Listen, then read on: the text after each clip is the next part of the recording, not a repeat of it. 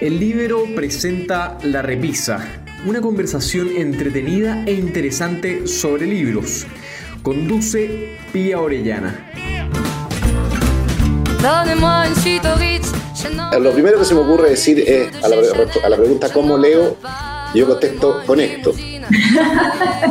O sea, están todos los libros rayados. Exactamente, están todos mis libros rayados, cosa, cosa que a mi señora le molesta mucho porque ella también es muy lectora y, ella quiere mucho los libros y dice que esta, esta manía mía de rayarlos y hacerles anotaciones lo considera una agresión a los libros. Hay un viejo dicho que dice libro prestado, libro estropeado. y, hay otro, y hay otro dicho también muy bueno que dice tratándose de libros no se sabe quién peca más, si el que presta o el que no devuelve.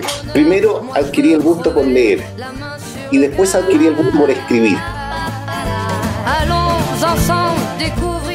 Traes un libro antiguo, si se quiere, eh, que es de un autor austríaco que se llama, lo voy a mostrar, eh, que se llama El mundo ayer, no sé si lo ven ahí. Un poquito más arriba. Ahí. Mm. De Stephen Zweig.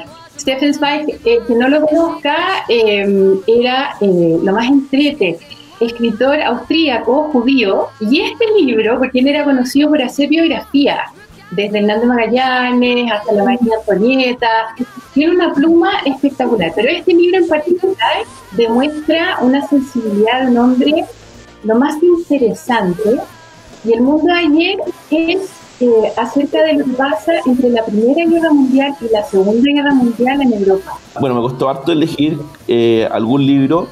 Eh, y en verdad elegí La peste de Albert Camus, de Camus, eh, porque bueno, en fin, se ha mencionado mucho a propósito de lo que está ocurriendo, pero yo tengo una lectura diferente de lo que se ha hecho respecto de este libro a propósito de la, de la crisis sanitaria, porque a mí me parece que es un libro que sí tiene muchos destellos como de, de, alegría o de existencialismo con sentido, que es, uno podría decir algo que es un contrapunto a lo que típicamente ha escrito Albert Camus, por ejemplo, en el, en el extranjero comparto el gusto con la Paula, parece, de la Segunda Guerra Mundial.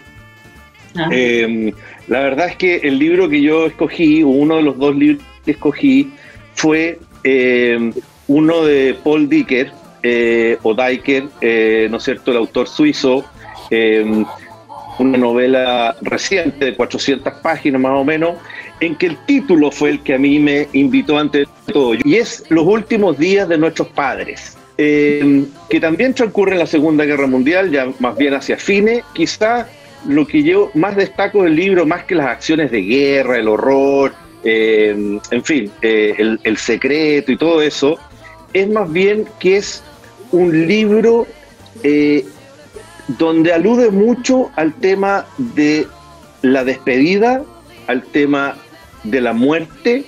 Es un libro de mucho sentimiento. Voy a recomendar un, libro que leí hace poco y uno que para mí es un clásico.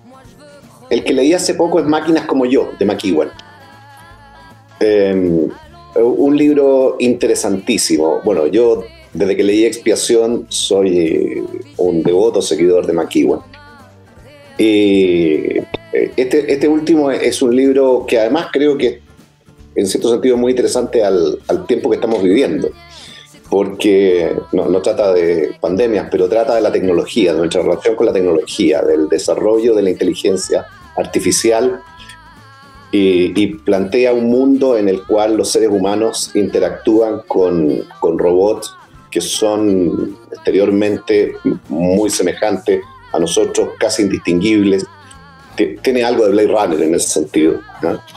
Eh, y, y los conflictos morales que se producen, digamos, eh, respecto del, ser humano mismo y, la relación con un otro que, que, es y no es, digamos. ¿ah? Es, ese juego, y creo que McEwan lo desarrolla bastante bien, me parece un libro muy interesante de leer.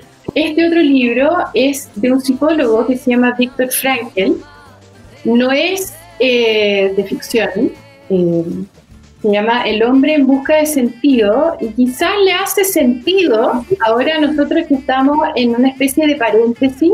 Este hombre, para quien no lo ha leído, y, de nuevo, Segunda Guerra Mundial, es un psicólogo que está internado en un campo de concentración y ve el día a día de cómo es vivir en un campo de concentración. Víctor Frankl se da cuenta, por ejemplo, de que el prisionero vive en una especie de eterno presente. No se proyecta en el tiempo. Entonces, el dolor, para terminar, eh, Víctor Frankl dice, el ser humano es el único que ante el dolor o el sufrimiento le puede dar un sentido. Y, mi segundo libro es, es un, se llama Ona y Salinger. Es sobre Salinger, pero es sobre el romance que tuvo con Ona, que él fue la señora de Chaplin, de un autor francés que se llama Frédéric Weidegger. Mi segunda recomendación, que es un libro que, al igual que el anterior, también me lo, me lo devoré en el verano, es eh, La apasionante historia de la Mitty Markman, Una luz en la sombra, de Editorial Planeta, escrito por su nieta Ana Campos. Mm. La verdad es que es un libro fascinante donde se mezcla no solo la historia biográfica de ella, sino que una parte importante de la historia nuestra como país. Eh, no hay que olvidarse que en, el gobierno de González Videla eh, pasaron eh, o quedaron buenos legados, en parte de ella fruto del propio esfuerzo y el apoyo de doña Miti al expresidente, como fue la ley de defensa permanente de la democracia el año 48, la declaración de las 200 millas marítimas del año 47, que vino a tener hoy día mucha actualidad en los años recientes a propósito de los litigios con Perú en La Haya, y, el voto universal femenino, que eh, por lo que uno lee, muchas personas se disputan eh, la, paternidad o maternidad de esa ley, pero no cabe duda que Doña Miti empujó mucho para que esa, ese proyecto saliera. Así que ese es un libro muy entretenido eh, notable porque además es un libro contado en primera persona a partir de las entrevistas personales que le hacía Ana Campos a su abuela. Eh, y para mí también tuvo, tenía un ingrediente adicional, como le contaba a Pía, eh, fuera de cámaras, por así decirlo, fuera de la plataforma virtual que a mí me tocó conocerla personalmente de chico. Eh, eh, ella y, y, y, y, el expresidente don Gabriel eran amigos de mis padres. Muchas, muchas gracias a todos mis colaboradores que además siempre me escriben y todo, así que gracias.